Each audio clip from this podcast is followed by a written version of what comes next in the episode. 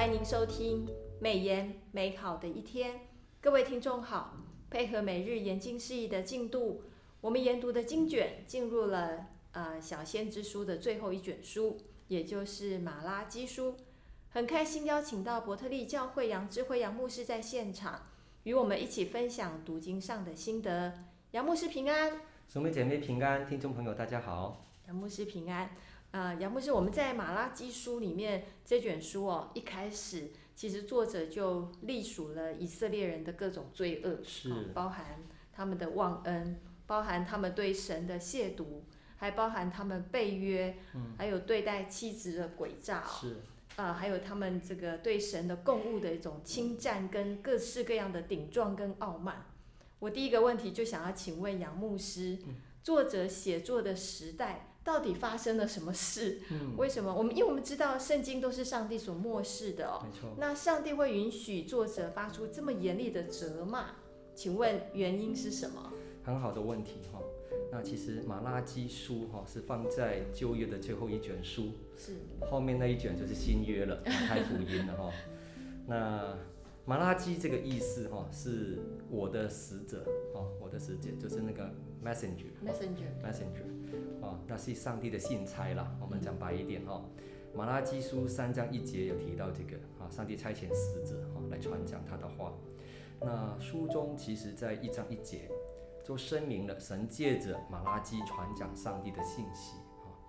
那大部分的学者都同意马拉基书是写于尼希米与以斯拉的年代，那大约是主前四百六十年到主前四百三十年中间的这个年代。那自从圣殿重建啊、呃、至此哈、哦，已经超过半个世纪了，五十年了。但哈该跟撒迦利亚先知预言的神荣耀的国度始终没有来临。加上那个时候的天灾哈、哦、干旱、农作物摧残、人民的穷困、周围敌人的讥笑，百姓开始灰心了、失望了，怀疑神的爱跟公义在哪里呢？由于失去了信仰的热忱以及对神的敬畏，圣殿的崇拜流于形式化，人民的道德也随后啊随之退后了。就此，就灰暗的时代来临，神借着马拉基先知啊发出责备与勉励的信息。那马拉基斥责的罪是什么样的罪呢？就是以斯拉跟尼希米时代百姓的陋习哈，包括第一，欺压贫困者。从中取利，那马拉基书三章五节，尼希米记五章一到五节都有记载这样的事。那第二，祭司的失责，哈那都是不负责任。美言的作者魏玉琴传道，在十二月十九号的美言释义当中指出，先知首先指责的是祭司啊，藐视上帝的名，因为他们在献祭的时候。并没有谨守分别为圣的原则，也不认真的检查祭物是否合格。嗯，哦，因为根据律法呢，瞎眼的、瘸腿的、有病的这些呃动物哦，是不能作为祭物献上给上帝的。利未记二十二章十七到二十五节有提到这个规定。那让百姓的献祭哈不蒙神悦纳。马拉基书一章六节、二章九节，尼西米记十三章四到九节。第三，他们束缚了十一奉献，哈，民众也是这样子。马拉基书三章八到十二节，尼西米记十三章十到十三节。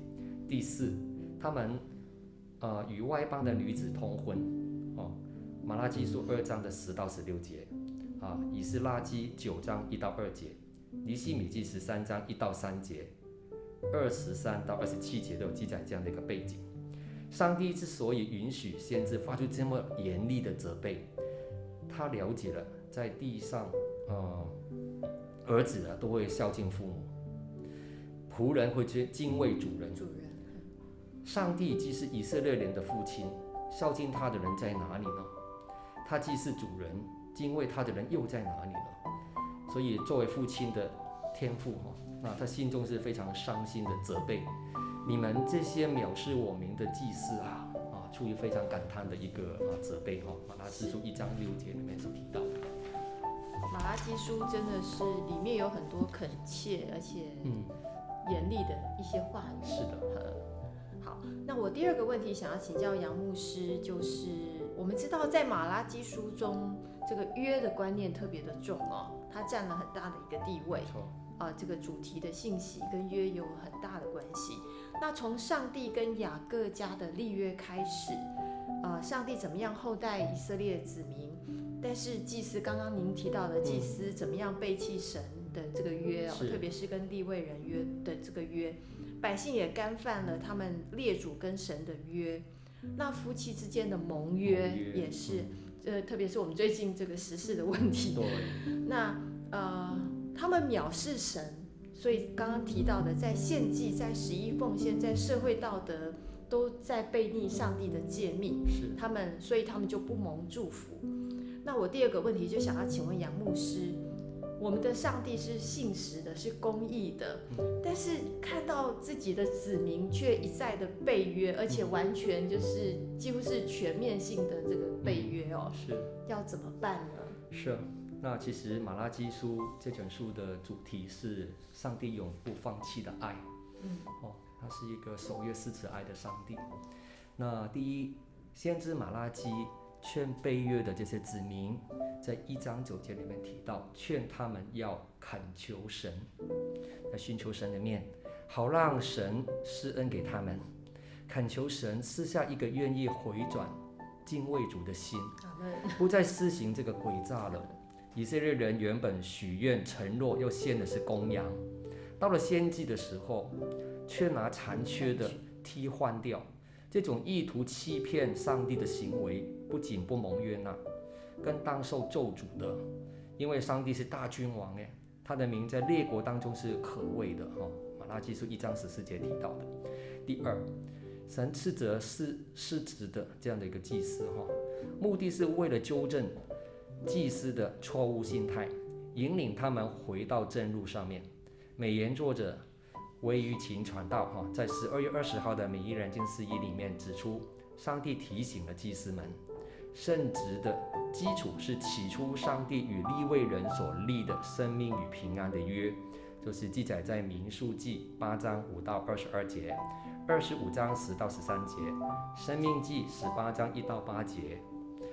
使他们以敬畏的心侍奉上帝。他们不仅要教导百姓真实的律法，让百姓透过祭司的传讲学习律法。他们的生活方式也要以平安与正直的态度与神同行，让百姓远离罪恶，愿意按照律法上的规定哦要求而行。这、是马拉基书二章的四到七节。第三，我们的神是信实的，是公义的。他说过。深渊你们中间有人把店门关上，免得你们突然在我坛上烧火。我不喜欢你们，也不从你们手中悦纳公物。就是马拉基书一章十节提到的，何等沉痛的一段话。祭司是神与百姓之间的桥梁，就是中保，有责任是反映神的性情、态度跟价值观的。宁可不要献祭，关上店门。好过线不洁净的祭物来侮辱、毁慢我们的上帝的名。神宁可废弃祭祀，也不要包包藏这个罪恶。徒具形式的敬拜，连人都不会喜悦了，何况是上帝呢？这这段话真的是给我们很大的启示哦。是，是就是现在我们的身体就是。这个殿，神的殿，对，我们真的是要守节心清的来到神的面前，嗯，然后以心灵跟诚实来敬拜我们的神。是，这个其实跟这个旧约马拉基书的意义是一样的，对，不谋而合合的。是是。那我第三个问题想要请问杨牧师的，就是在马拉基书中，先知实在面对一群很失望的人哦，他们看不见上帝施恩的手。那这一段昏暗，宗教也没有生气的一个年代，人民生活又很苦，又失去了生命的盼望啊。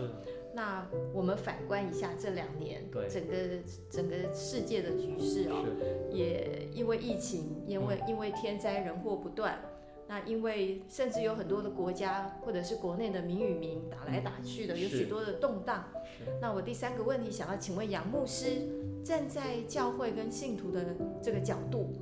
我们面对这么多的困难，我们要怎么样守住自己的信仰，坚持真理到底呢？啊，这个是非常切身的问题哈。那兄妹姐妹不知道有没有想到哈，在二零二零年二月开始，新冠病病情、冰箱病毒哈，渐渐的从中国大陆扩散到全球的每一个国家，嗯，台湾也是其中一个哈。对，那时候的台湾，我记得我在读经会楼下要排过队买口罩，跟同工一起，一个人只能买五个。嗯、那时候口罩是供不应求的，而且很贵，嗯、一个卖到好像是七块钱，那时候。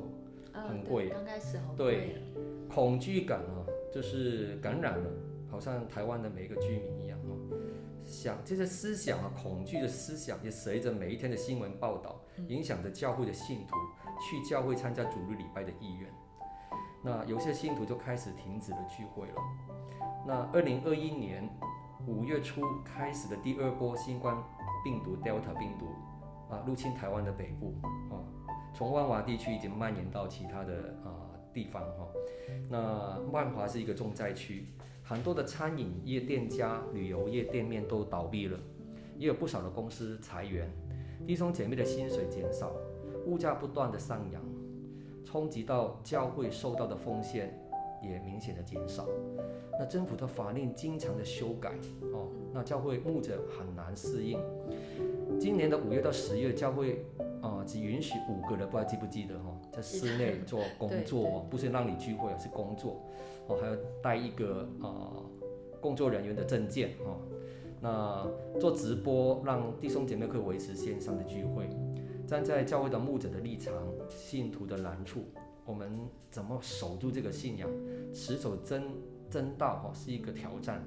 加上呃大陆的军机哈不断的呃绕台湾哈，好像是抗议这样子，战争的威胁到现在都没有解除呢。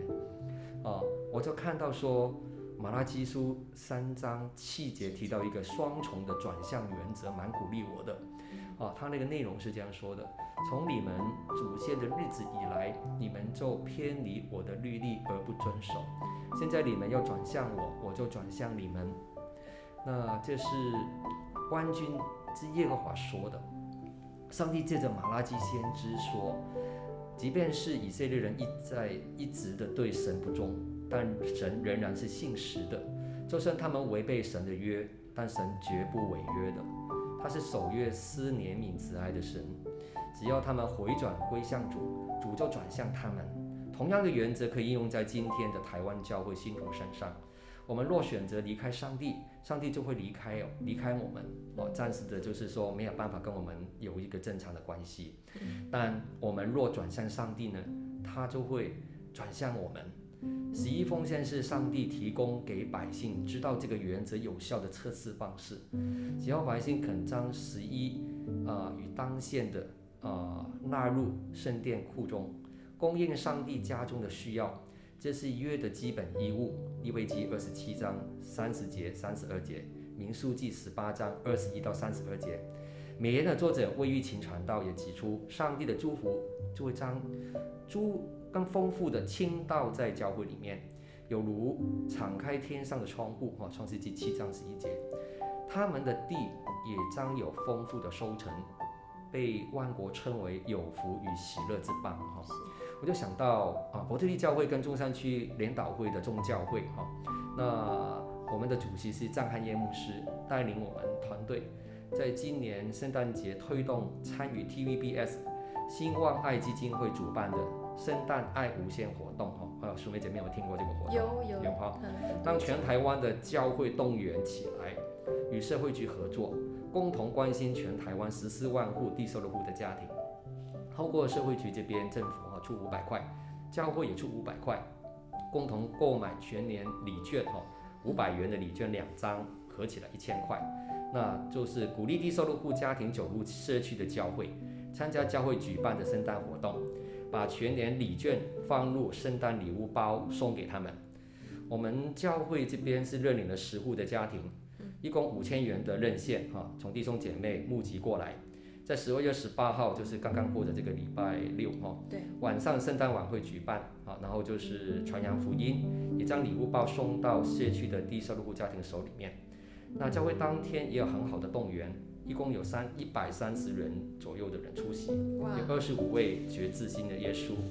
那我们正在经历这双重转向的原则，上帝丰富的物资、金钱供应给教会，信徒觉醒复兴的也领到教会。是，当我们转向上帝，上帝也转向我们。阿门。哦，所以我们啊、呃，在越是艰难、越是困难的环境当中。我们真的是要把眼目定睛在上帝的这个眼光。阿门，阿门。那上帝必然会给我们很大的一个帮助，感谢，可能会指引我们。那。呃，其实马拉基书的第四章第五节里面有提到，就是这个大而可畏的日子一定会来临。阿门。呃，我就对这卷书很特别的地方，就像刚刚杨牧师提到的，对这卷书隔隔壁一页就是新约了，就是连接到新约的这个时间。那我们也知道旧约跨新约，其实有一段时间上帝是沉默的，对，不再透过任何的先知来做发言。所以我想这个马拉基书有它非常非常非常。这个重要的地位跟上帝的心意在里面，我们希望这个大而可畏的日子，就是指这个上帝啊、呃，这个恩典的来临的日子啊。我们现在每一个基督徒也都在其中，是我们真的是要持守。刚刚我们第三个问题哦，要持守这个信仰，要坚持住这个真道，是不管是时代如何。我们日子如何，力量就如何。好，那我们就谢谢杨牧师今天的分享。那我们今天美言美好的一天分享到此，谢谢您的收听。美言美好，呃，是呃读经会所设立的节目。我们推动读圣经，让信仰融入生活，让见证温暖你的心。如果你喜欢这样的节目，别忘了留言订阅我们的频道。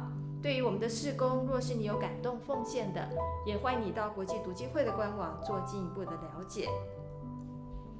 愿上帝的话语丰富充满我们的生活，使大家福杯满溢。